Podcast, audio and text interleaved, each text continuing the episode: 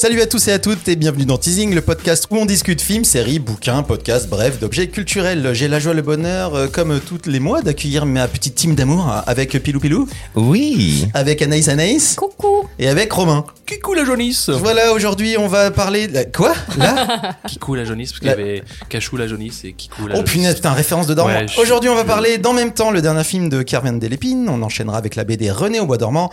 La recominute sera assurée par Romain, qui va nous parler d'un podcast. Et la commune nous a demandé de regarder la série Drôle. Donc, installez-vous bien et on commence tout de suite avec En même temps. Demain, vous votez pour moi. Allez, on tape. Ah, allez, allez. top. Hop Même si j'étais pour, je pourrais même pas convaincre les autres. Mais vous plaisantez, la gauche, elle vous mange dans la main, là.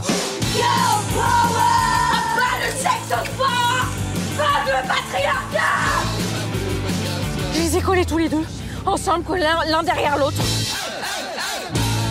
Vous m'avez violé Non, non, non Elle nous a collés En même temps est une comédie française engagée, écrite et réalisée par le duo Gustave Carverne et Benoît Delépine. Comme à leur habitude, ils ont un casting de dingo fifou, hein, Vincent Macken, Jonathan Cohen, India R, Jenny Douli, Millet, Yolande Moreau et plein d'autres. Ça dure 1h48, c'est sorti en avril 2022 et c'est encore euh, peut-être disponible à l'heure où vous écoutez ce podcast. Ouais, ça va être sur la fin de la Ah bah, méga fin d'exploitation. À la veille d'un vote confirmant la construction d'un parc de loisirs qui nécessitera de raser une magnifique forêt, un maire très à droite tente de convaincre son confrère très à gauche, écologiste, de ne pas s'opposer au projet. Mais alors qu'ils n'arrivent pas à s'entendre, ils se retrouvent collés l'un dans l'autre par un groupe d'activistes féministes. Une folle nuit commence alors pour ces deux hommes unis contre leur gré dans une position très inconfortable.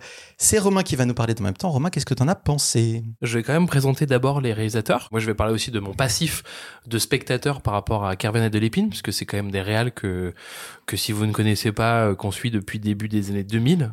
Euh, et moi, j'ai eu un grand amour. Alors, je le parle au passé parce que je veux pas, je veux pas spoiler ce que j'ai pensé au bas du film. C'est pas le cas. Trop tard, du coup. Bon, trop tard, je voulais pas dire. J'ai un grand amour. Non, mais j'ai un grand amour, en fait, parce que Qui n'a pas un grand amour? Voilà, j'ai un grand amour parce que c'est des mecs de chez Groland et qui ont commencé à faire des films d'auteur. Donc j'aime beaucoup et euh, j'avais un peu, euh, je crois que j'étais un peu resté sur Mammouth à la fin avant de de passer à autre chose, hein, comme dans la vie de tous les jours. Je sais plus que de quelle année est Mammouth, mais mais voilà, le film avec Ça Depardieu. commence à euh, dater un peu, ouais. Ouais, je crois que c'était fin 2000 ou début 2010. 2010. comme ça. 2010, voilà. vois. Effacer l'historique aussi. Ouais, ouais, ouais. Ah, qui était euh, déjà un film de vieux con. Mais j'ai pas vu. Tu vois, c'est Ah, ça en fait le oh truc, là. c'est que j'ai Oh pas. vu. La sentence est tombée. C'est juste qu'en fait, je pense vraiment que j'ai eu ma phase, tu vois, genre année 2000, et après j'ai un peu arrêté.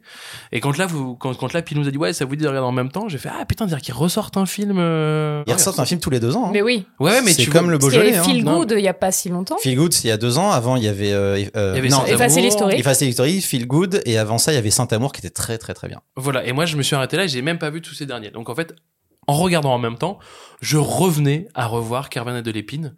Euh, donc je m'étais dit, bon voilà, je suis resté sur Mammouth il y a très longtemps, est-ce que ça a changé ou pas?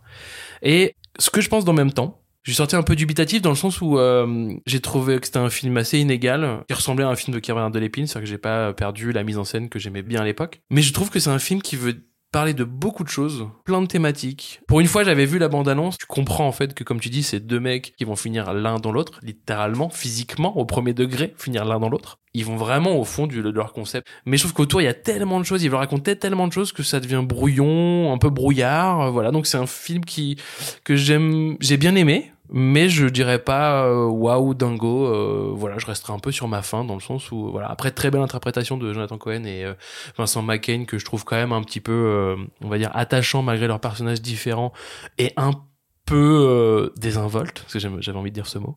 Et euh, j'ai beaucoup aimé euh, ce petit trio de filles complètement barrées entre India Air et Dooley et je ne sais plus la troisième comédienne je suis vraiment désolé.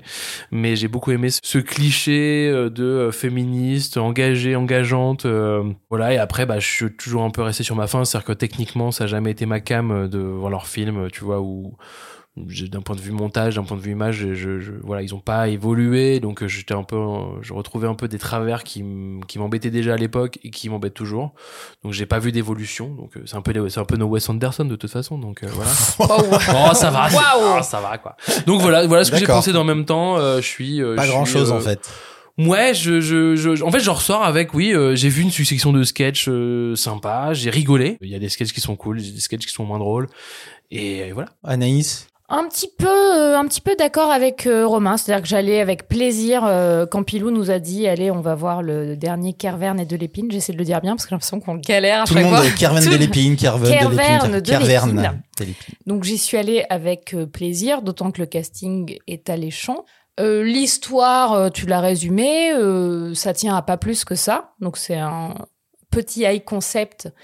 Et en fait, là où ça pêche, c'est que ce concept-là euh, est pas décliné et pas déclinable à l'infini. C'est-à-dire qu'une fois que tu les as vus euh, dans trois positions inconfortables devant trois types de publics différents, bon, une fois qu'on a vu ces deux trois situations cocasses euh, et assez marrantes, euh, tout ça, ça tient en 20 minutes. Donc ça aurait fait un excellent court métrage. Euh, après, ça dure, euh, ça dure longtemps. Ça- Alors on m'a briefé, on m'a remonté, hein, on m'a dit il faut être vénère. Non, non. Euh, donc je- c'est la Quel merde. mytho Quel mytho C'est elle qui dit Oh, ouais, non. c'est moi, je vais être méchante. Non, non, c'est pas vrai. Non, je, je- Rappelle-toi, Anaïs, pas de discussion houleuse ce soir. Voilà, nous ne D'accord, sommes, ok nous ne sommes qu'amour. Nous ne sommes qu'amour. nous ne sommes qu'amour. En même temps. Mais euh, non, voilà, non, ça aurait fait un ex. Je dis pas que c'est un mauvais long métrage. Je dis que ça aurait fait un excellent court métrage. Là, vous détournez mes propos. C'était ça partait, ça partait d'une À très bonne. détourner les avions. ça partait d'une très bonne intention. Après, euh, tout n'est pas, euh, tout n'est pas euh, formidable. La réalisation, elle est, euh, c'est des gens qui, qui sont un peu punk, hein, qui en ont un peu rien à Mais faire. Donc, euh, complètement punk. il y a un côté charmant à ça, et puis un côté parfois injustifié où tu dis bon, le punk au service de rien, bah ça devient du rien. Bah, donc c'est le concept, ça, en vrai. voilà. Oui, non, mais parfois t'as as une espèce de rébellion un peu cathartique, ou alors qui défend un propos ou ou une idéologie. Là, vraiment, euh, parfois c'est vraiment juste, on a foutu la caméra derrière un poteau parce que sans doute que le Pour pas voir le visage de Jonathan Cohen. Ouais, ou alors euh, c'est peut-être même que le, le cadreur avait posé euh, son appareil et qu'ils ont vu le retour combo et qu'ils se sont dit tiens pourquoi pas ça peut être cool et que ça s'est passé comme ça. Non mais je veux dire Ouais, c'est ouais, bien non, le genre. c'est- c'est- ce plan-là, il est étonnant. C'est hein. bien le genre à faire ce genre de délire. Euh, moi, j'ai adoré effectivement le trio de Nana. Indie Air, euh, je l'avais découverte dans Mandibule et je, je trouve qu'elle est super. Elle a un petit côté dans son phrasé Blanche Gardin Ouais. et à la fois Et même avec une- physique, hein. et à la fois avec une, une petite fraîcheur. euh, Enfin, moi, elle est chouette. Bon, Yolande Moreau qu'on voit très peu, mais qui est toujours très bien. Et euh, Douli que je trouve euh, absolument euh, chambée, qui a qui Elle a une voix. C'est qui Alors, Douli qui est, qui est une meuf qui fait du, stand-up. Ouais, stand-up. qui je l'avais vu en stand-up et euh, qui est très chouette. Donc euh, voilà, l'histoire raconte, euh, tu disais, raconter plein de choses, mais au final, ça raconte rien de plus qu'une petite euh, satire de, de la société des présidentielles. Et c'était cool de le voir euh, en ces temps-là, un peu trouble d'ailleurs de- d'entre-deux tours. À la fois, euh, je suis sortie de là en me disant que ce qui pêchait chez Céréales, de toute façon, je trouvais toujours ça sympa- sympathique. Ouais. Donc, euh, je suis sortie en ayant été contente de l'avoir vu et sans regretter. Mon, mon pilou. Alors Toi, attention. t'es enthousiaste, toi, hein. Vas-y, vas-y, lâche tout, lâche tout. Alors je vais vous dire tout de suite. Ou Tu l'avais, tu l'avais vu avant de nous le proposer ou pas Il a Non. des parts D'accord, dedans, tu l'as Je me visiblement. lancé Le mec dans a le- produit le film. Il est au En taquet. fait, j'ai des parts dedans. Ouais, ouais, mais ça c'est parce que c'est, c'est le plus gros contributeur sur leur Kiss Kiss Bang Bang. C'est vrai? Non. Ah, d'accord, ok. tu m'as fait peur. Alors je voulais dire, euh, dire de ce film que c'est brouillon comme une critique, c'est comme dire que le punk c'est bruyant. Voilà. Bah oui, évidemment. Et je suis très content que tu aies parlé de leur esprit punk parce que c'est vraiment ça pour moi. Il y a un, il y a un côté quepon. Et euh, plus que ça, pour moi, c'est un film euh, qui appartient à l'art vivant. C'est-à-dire que ça devient du cinéma vivant. Et euh, parce que j'aime bien raconter des anecdotes. J'étais allé voir, il y a de cela en l'an 2004, leur premier film. Donc, euh, comme toi, j'étais Altra, Altra. Altra, pardon. J'ai fait le passage de leur sketch euh, du Groland à leur euh, film d'auteur, avec ce vent de poésie que j'ai ressenti en poussant la porte euh, du cinéma Les Trois Luxembourg. Oh, ça va être long. Ah ouais, waouh Ça va être long. Eh mais je les aime, hein, je me trouve les... Oui, voilà, c'est que c'était un vrai amour pour eux en fait. Ouais, quoi. C'est soit des amour. membres de ta famille, soit vraiment tu, tu, Mais dans les écoutez, contributeurs. quand- euh, pourquoi, pourquoi je parle d'Altra? Parce que à l'époque, tu avais droit à un stickers gratuit du Groland si tu disais au caissier du cinéma et de n'importe quel cinéma lors de la sortie du film, je mourirais pour toi. Donc rien que pour ça, rien que pour ça, eux ils m'ont eu à ce moment-là. C'est-à-dire tout, tout ce qu'ils vont produire derrière, ça me plaît. Juste pour reprendre un peu ce que tu dis, c'est que tu dis que comme c'est punk, en fait, on peut légitimer le fait de rester en surface. Non, il dit que comme il a eu un stickers gratuit, Il ils se sont adore. obligés de, de Oui, dire du bien maintenant. Mais est-ce que t'as eu un, un sticker en je même suis temps? vraiment une michetonneuse. Quand certains autour de cette table pourraient leur reprocher une faiblesse de mise en scène, je voudrais au contraire les féliciter pour la force de leur mise en esprit. Eh ouais. eh le mec, ouais. il- oh, le mec Eh sort ouais. des concepts. Du coup, il a, il a tant espéré qu'on critique Ouais, c'est ça, c'est pour ça que je pouvoir dire voulais que cette vous phrase. parliez d'abord. J'ai pas dit, moi j'ai pas dit. Hein. Alors, on peut pas aimer la forme, mais ça serait bien dommage. C'est comme reprocher à South Park d'être un cartoon. Je dis ça parce que je reste convaincu que l'humour, et ce qui peut être perçu comme de la bêtise, c'est pour moi un des meilleurs moyens de faire évoluer les consciences et d'accepter le changement avec sérénité. Et dans ce film, la métaphore, elle est au rendez-vous, c'est-à-dire euh, la politique tourne en rond, où les élus feraient mieux de s'enculer. Dans les deux cas, le message est positif. ben moi, j'ai fort aimé ce film. hein. Et en même temps, il y a des petits trucs de mise en scène qui font très plaisir. Et j'aime ce monde parfait qu'ils essayent de dépeindre, où les hommes ont des sursauts de conscience et acceptent le travail qu'ils doivent faire sur eux-mêmes, où les féministes activistes radicales ont des sursauts de tolérance pour permettre à ces hommes de faire le travail qu'ils ont à faire sur eux-mêmes, où les flics sont euh, très sensibles à la cause écologique. Mais après, ils essayent pas de nous leurrer, ils nous, ils nous laissent avec un grand sentiment de pédagogie. Enfin, moi, c'est comme ça que j'ai pris le film. C'est un film de son temps. Et euh, pour des vieux mecs, je trouve ça pas mal de faire un film actuel avec de la pédagogie. Euh, le, privilège des hommes, c'est c'est un, un sujet très sérieux. Et je trouve que dans ce film, il est abordé avec beaucoup d'humour, de légèreté, de bêtise, et ça fait du bien. Est-ce que je peux juste faire, Ah, mais pardon, euh. Clément Ah, Euh, je je, je l'ai pas dit tout à l'heure, mais je voudrais faire un gros big up à Elsa Gendre, qui est la maquilleuse du film, qui est une, une très bonne amie et qui m'a maquillée quelques fois, euh, qui fait aussi la nana euh, au poste de police qui vient se plaindre parce qu'elle a été Ah, agressée et que ah, personne ne lui ouvre. Ah, Donc c'est horrible, Donc je l'ai reconnue, elle est formidable. Et Didier Ponce, qui est l'accessoiriste et qui aussi a fait un super travail. Voilà. D'accord. Bam. On fait les cases Et dédiées après- aux Et copains. après, et après, on dit que c'est moi qui est un peu plus éveillé que les autres. J'aurais pas fait la dédicace si j'avais trouvé que leur travail était pas bon. Mais là, il Ah se bah, trouve bah, que j'ai trouvé bah, qu'ils avaient fait un bon travail. Non, bien euh, sûr. Et donc puis c'est- on ça trouve vaut le coup. que c'est bien quand c'est des Et puis, c'est cool aussi pour une fois d'aller euh, féliciter le travail d'autres gens que les réals, les scénaristes Bien et les sûr. acteurs. De fou. De- bien sûr. Le, moi, mon petit souci avec le film, c'est que à, euh, à chaque fois, il traite de sujets, ces garçons. À chaque fois, il y a un, il y a un fond. Quoi qu'on a. Et le- Ça reste politique, hein, de Voilà. Et le dernier, euh, Effacer l'historique, j'avais trouvé ça vraiment pas bien. Euh, dans le fond, pas, il y avait plein de trucs rigolos, mais dans ce que ça racontait, oui, peut-être que la vie, euh, c'est, il faut se déconnecter pour se retrouver. Non, mais vas-y, arrête, quoi. Voilà. C'est, ça faisait vraiment vieux con, pour le coup. J'en connais Et- un qui a payé son sticker gratuit. c'est clair. Non, non, mais-. Non, mais moi, j'adore. Moi, le, un Saint-Amour, c'est extraordinaire. Mais vraiment, euh, Effacer l'historique, j'avais pas aimé. Enfin, vraiment, ce côté-là, je dis, ah, ça y est, c'est des vieux punks qui sont devenus des vieux cons. Et là, dans ce film-là, je trouve qu'il remonte un peu la pente. Par contre, c'est la première fois que je me dis, putain, il tourne en rond un peu. C'est, c'est, ça va pas assez loin pour moi. Je trouve que le Mais C'est de traitement. la faute de Jonathan Cohen. non, ça. mais non, mais non, tu vois, je trouve que le. Je, Ils auraient dû prendre un meilleur acteur. Qu'est-ce que tu veux que je te dise? Moi, je, je, je- en fait, sur les, les trois nanas, les féministes, je les trouve super intéressantes, mais tu vois, toute la fin, en mode girl power, je le trouve super maladroit. En fait, j'ai l'impression que c'est, soit c'est des vieux qui sont un peu à l'ancienne, soit c'est des gamins de première année qui font un court métrage de, sur les féministes, tu vois, avec les gros plans sur le gros plan sur le point et tout. Je me dis, ah, je trouve ça maladroit.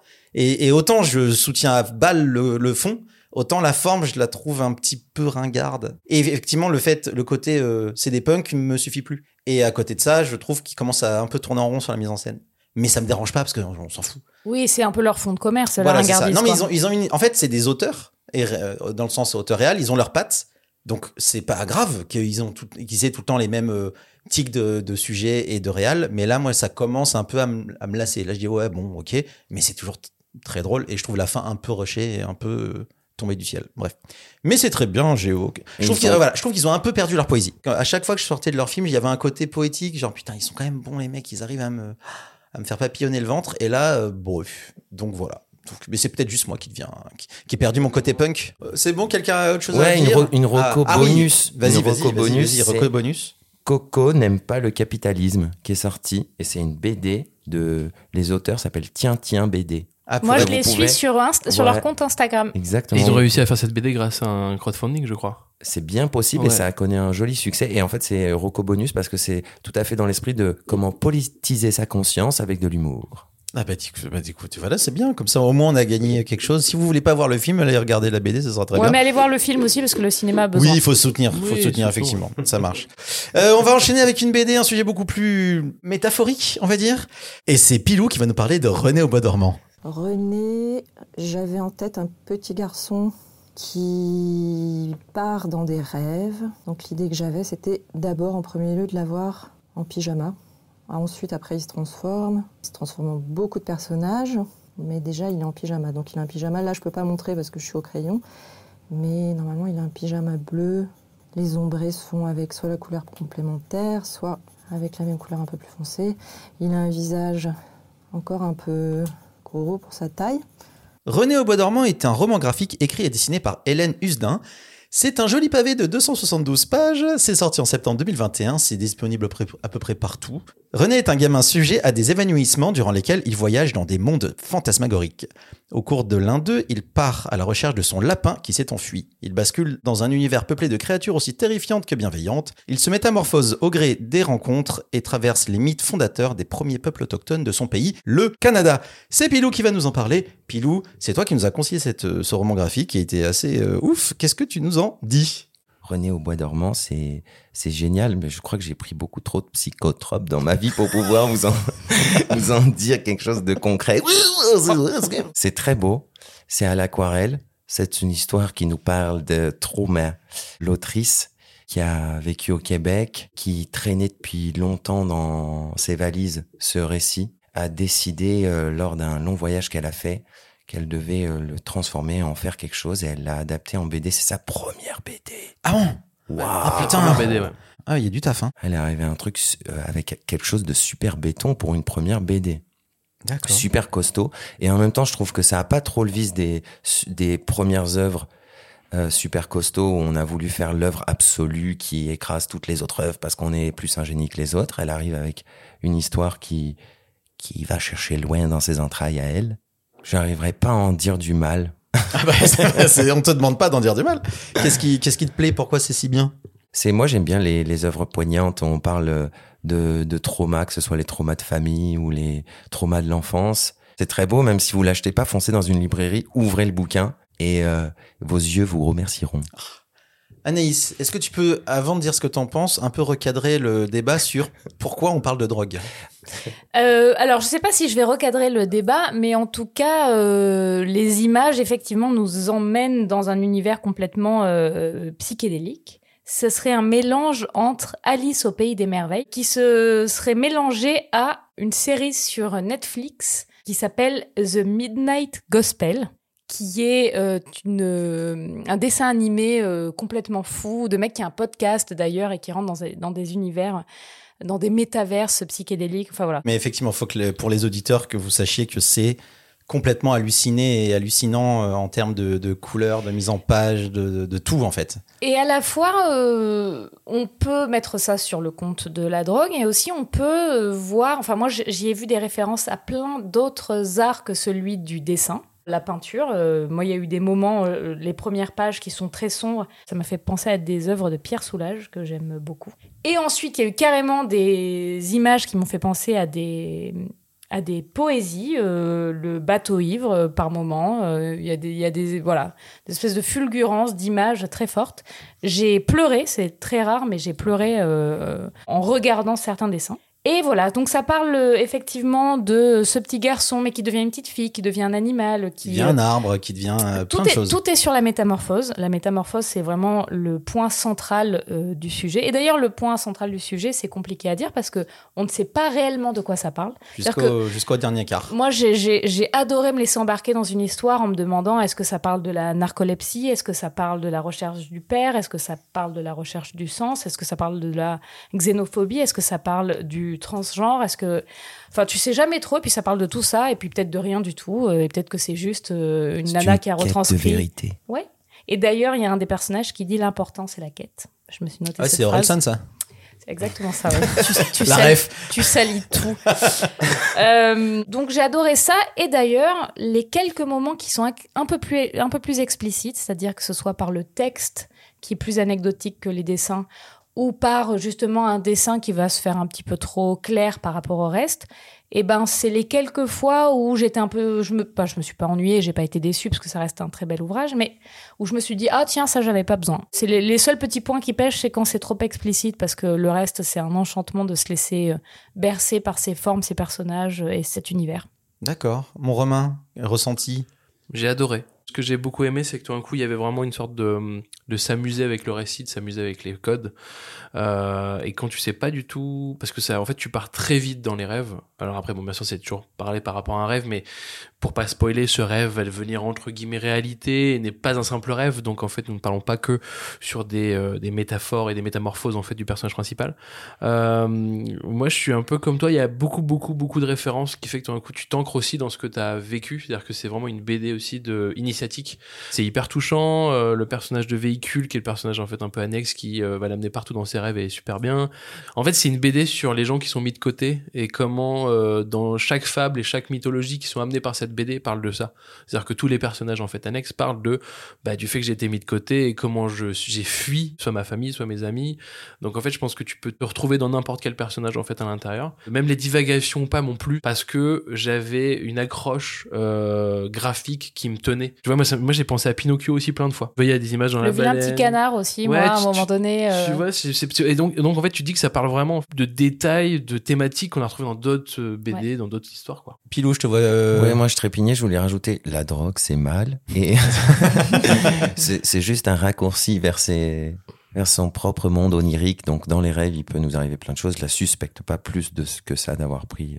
Ah non, mais surtout qu'on s'en fiche. Non, non, voilà, on Elle fait bien respecte. ce qu'elle veut, cette on ne la juge pas.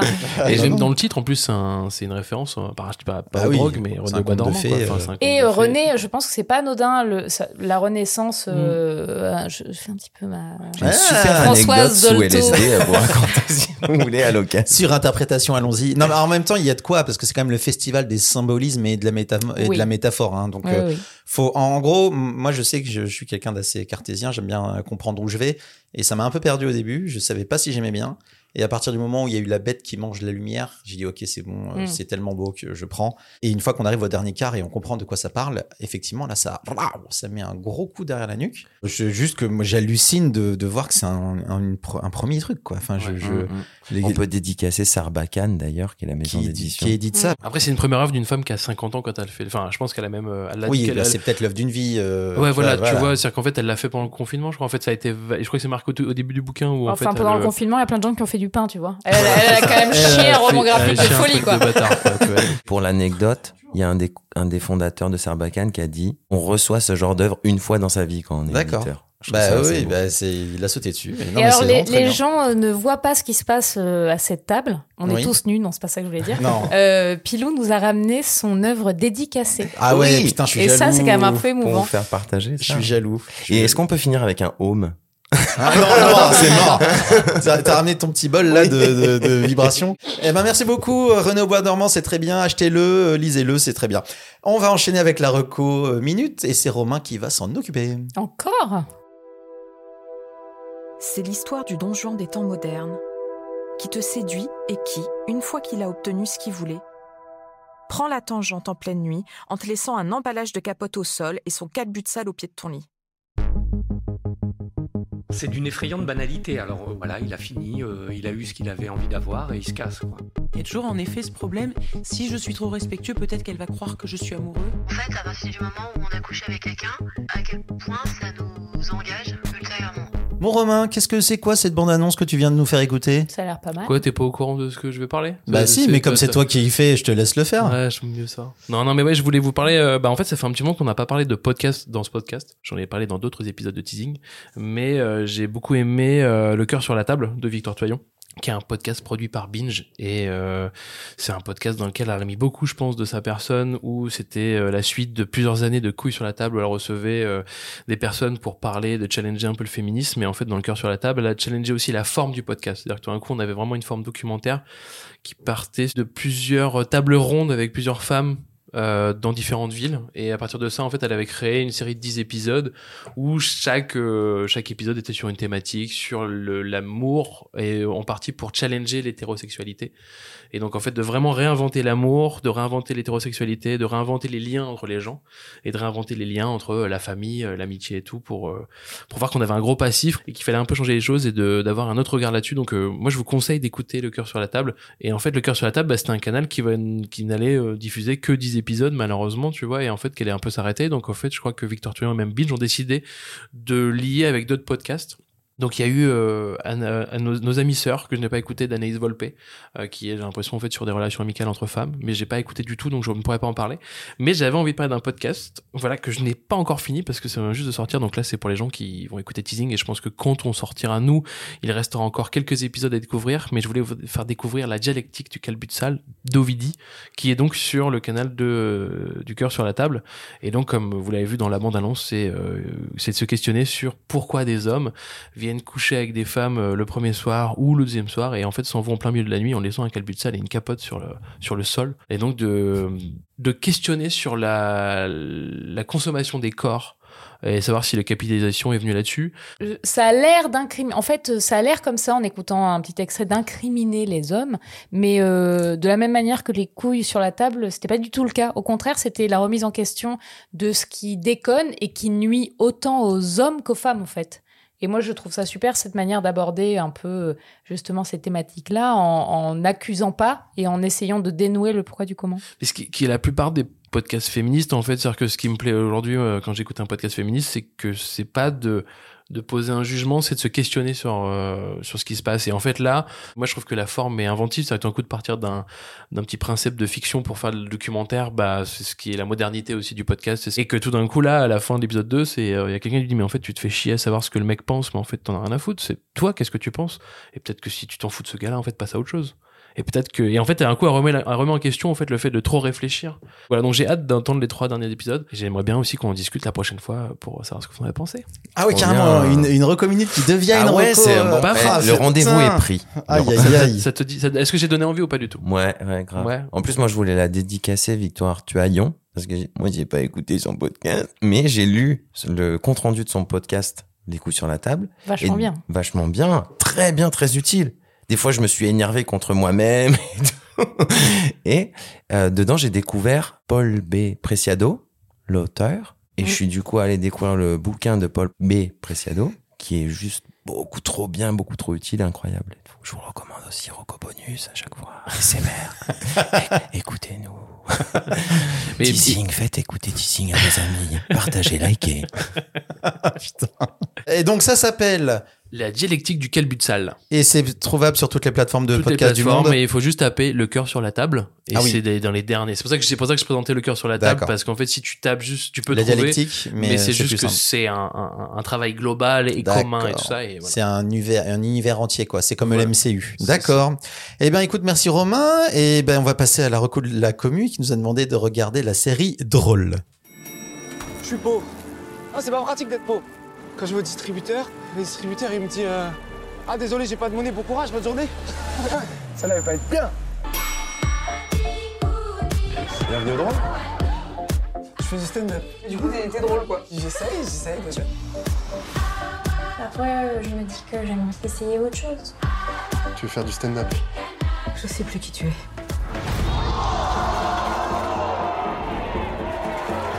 Drôle est une série française créée par Fanny Herrero, écrite par Fanny Herrero, Hervé Lassens, Camille de Castelnau et Lison Daniel. Au casting, on retrouve entre autres Mariana Gouillet, excusez-moi si je massacre vos noms, hein, je suis désolé, Elsa Gage, euh, Younes Boussif et Jean Sium et plein d'autres. Ça se constitue de 6 épisodes de 40 à 45 minutes et c'est sorti en mars 2022 sur Netflix. Drôle est le nom du bar qui accueille les humoristes confirmés ou débutants lors de scènes ouvertes de stand-up. La série suit les aventures et déboires d'Aïssatou, Nézir, Apolline et Bling, quatre vingtenaires, qui, pour réussir à vivre de leurs blagues, vont devoir jongler entre leur vie privée, leur petit boulot, les parents envahissants, leurs peurs, leurs angoisses. Cette bande de potes va voir leur amitié mise en danger par leur succès et leurs échecs. C'est Anaïs qui se lance sur Drôle. Anaïs, qu'est-ce que t'en as pensé? Alors déjà, je vais revenir un petit peu sur euh, le contexte de cette série. Donc, a fait un vrai, euh, un vrai buzz euh, à peine sorti. Tout le monde s'est écrit que c'était la meilleure série Netflix euh, euh, française.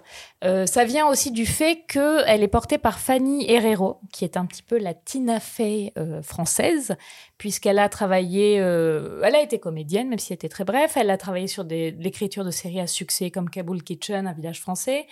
Euh, et elle a récupéré euh, des mains de Dominique Bessner 10%, qui a fait donc un vrai carton. On est un petit peu euh, dans la même veine que 10% dans la mesure où ça se passe toujours dans, euh, une, dans un univers de divertissement. Et ça parle du monde euh, du stand-up. Ça va parler de, donc de la création des, des vannes, du tollé euh, de certains euh, sketch euh, devant le public, mais de la désillusion aussi, mais aussi des succès.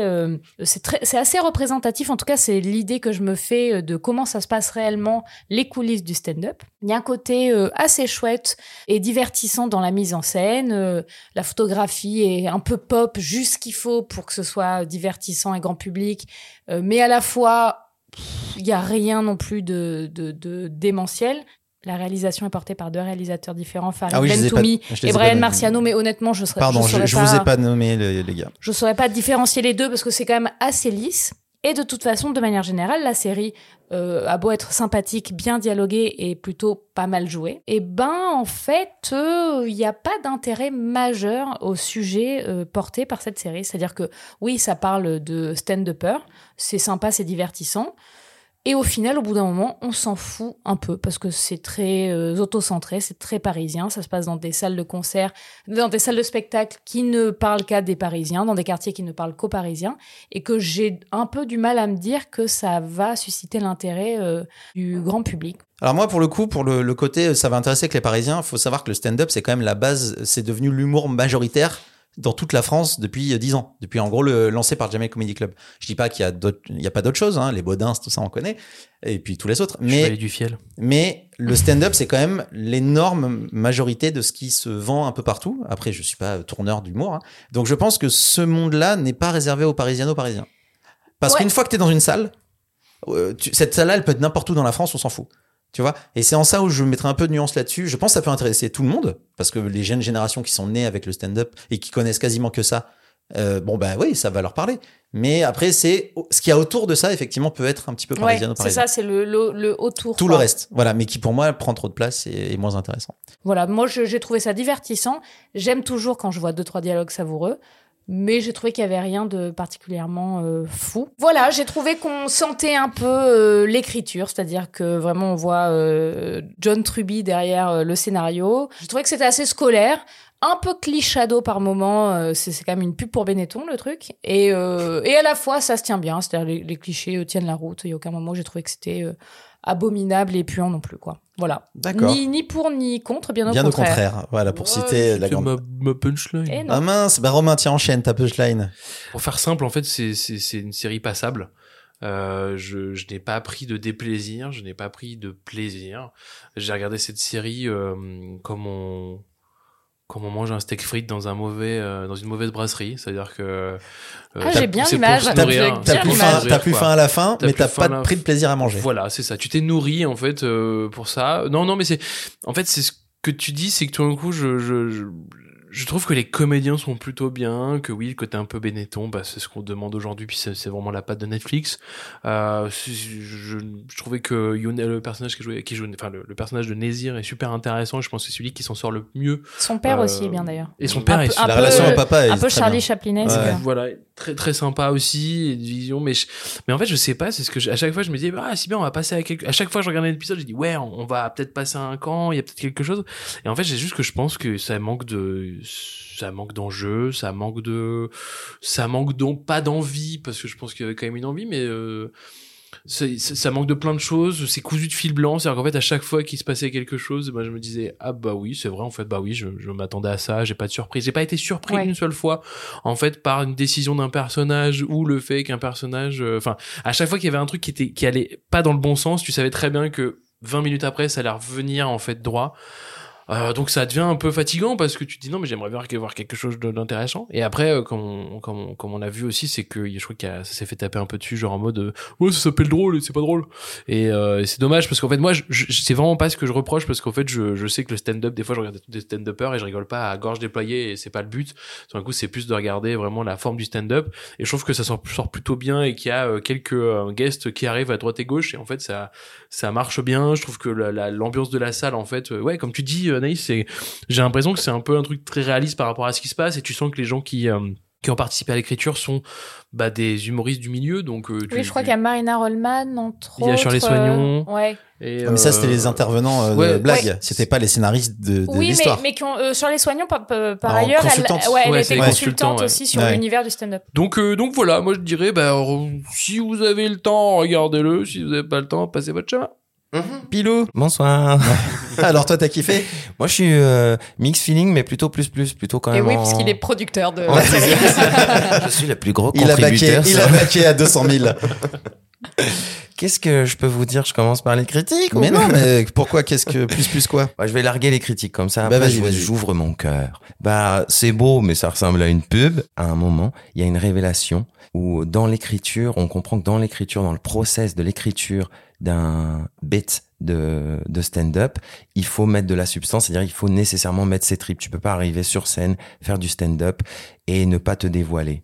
Et là, et je crois que juste après cette scène, il y a une scène où il y a une discussion qui est de l'ordre de mais est-ce que le stand-up c'est de l'art? Et c'est traité à la volo et ça m'a énervé que la scène d'avant on dit il faut mettre de la substance, il faut pas aborder les choses à la légère et que juste après cette question soit abordée et soit pas du tout traitée de manière intelligente.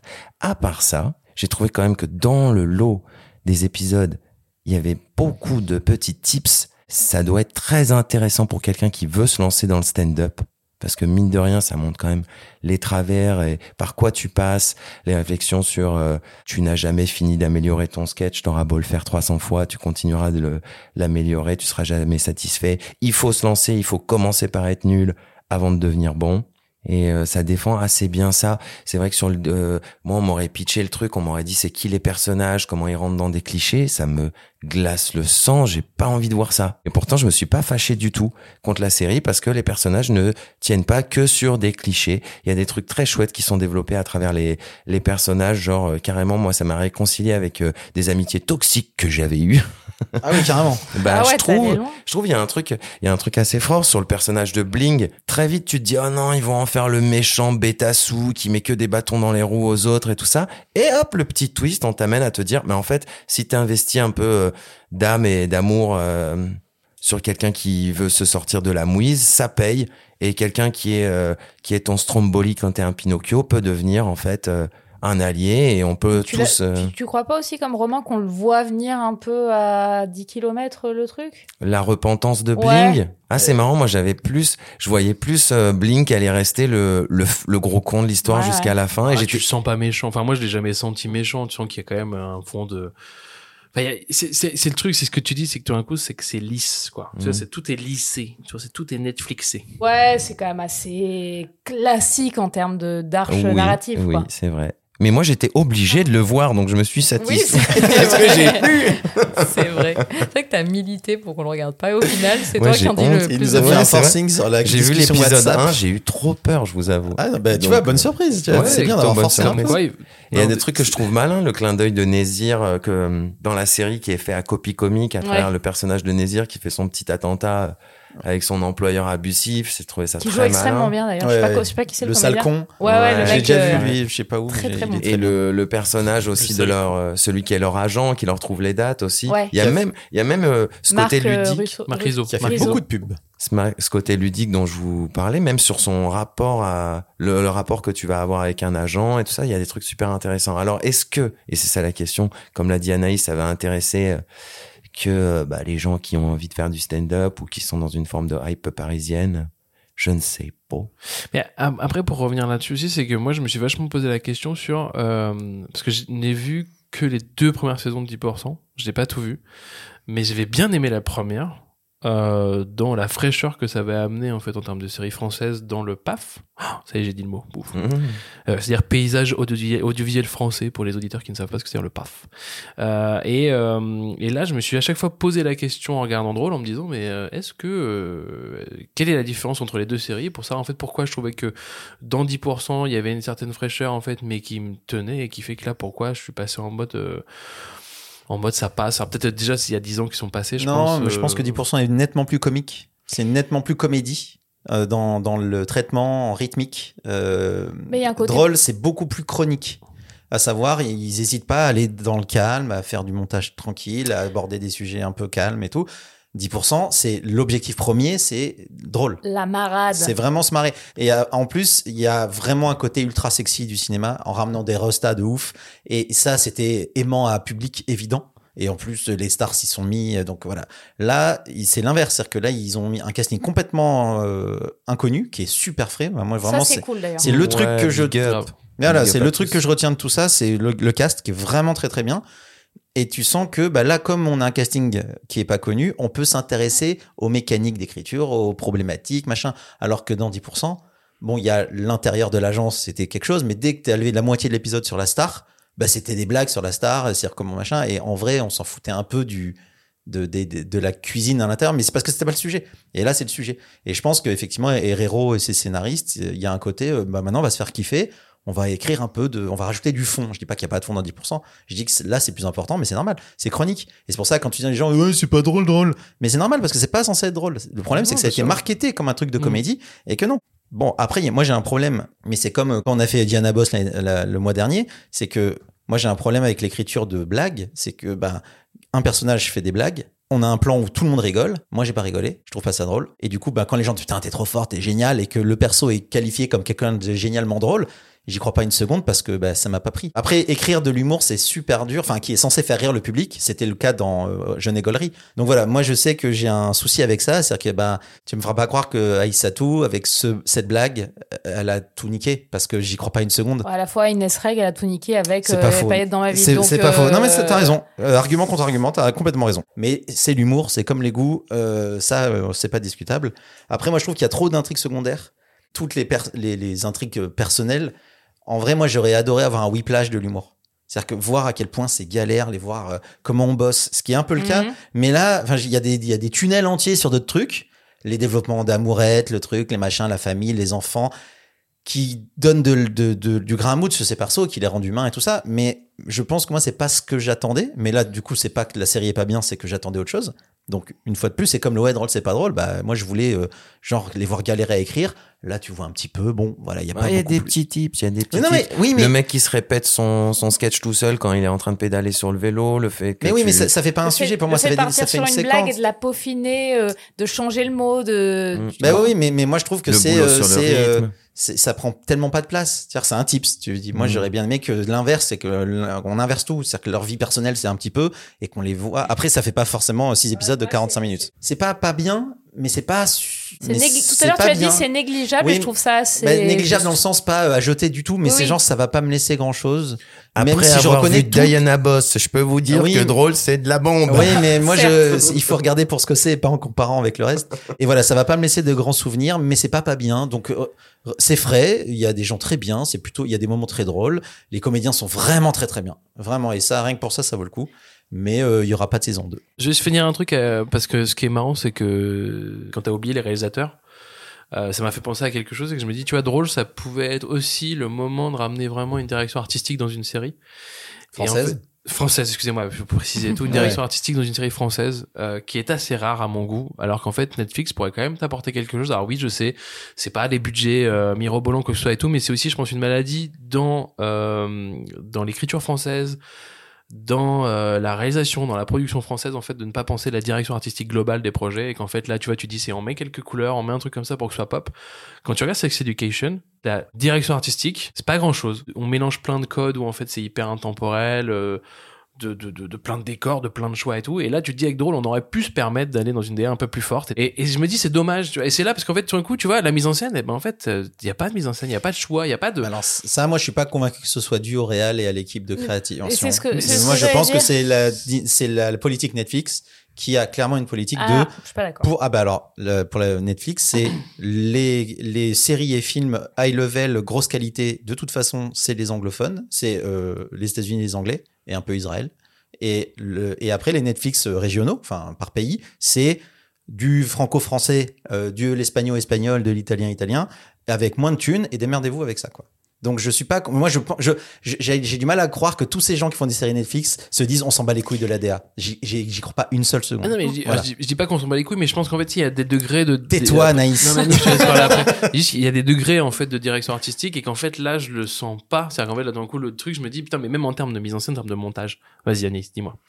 Euh, moi, je pense que ça vient euh, vachement du fait que euh, la- le, le showrunner ne soit pas le réalisateur. C'est-à-dire que du coup, tu scindes en deux euh, l'artistique et donc il n'y a pas de vision.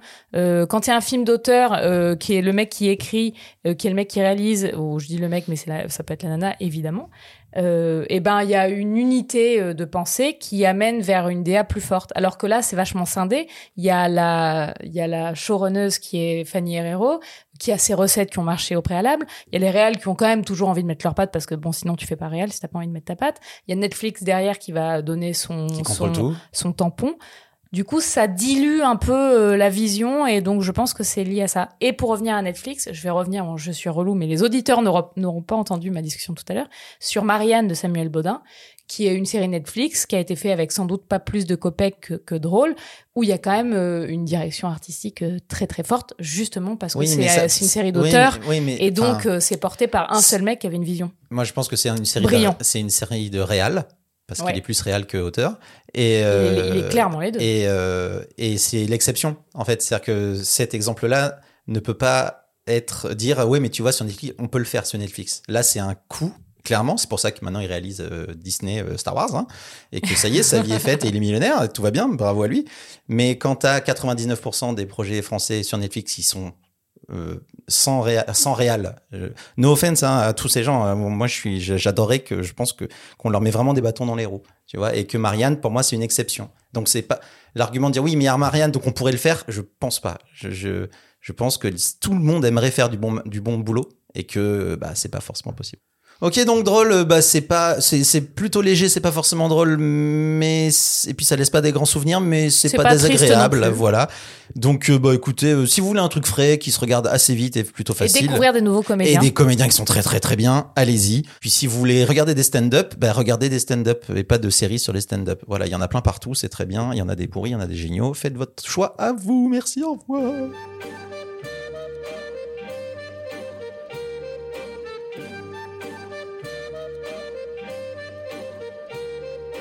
Eh ben c'est un nouvel épisode de The Teasing qui s'arrête, euh, qui se finit, qui se conclut. Merci Romain, merci Anaïs, merci Pilou. Merci Bah, merci à à toi. Merci à vous. Nous on se retrouve dans un mois, peut-être sans Anaïs. Qui sera au festival de Cannes. Ouais. Trop bien. Voilà, elle se cassera la tête au champagne sur la villa Schweppes. Et, euh, En et nous- pensant à vous, Ouais, néanmoins. bah, bien sûr.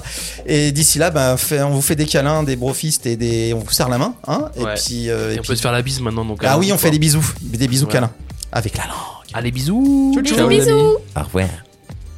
Teasing est un podcast produit par les ondes mécaniques. Vous pouvez nous retrouver sur toutes les plateformes de podcast de l'univers et n'hésitez pas à nous donner des bonnes notes et en parler autour de vous pour nous faire un peu de pub. Pour nous donner vos recommandations, nous laisser des messages ou nous faire des bisous, retrouvez-nous sur le compte Instagram des ondes mécaniques. Les ondes mécaniques. Les ondes mécaniques.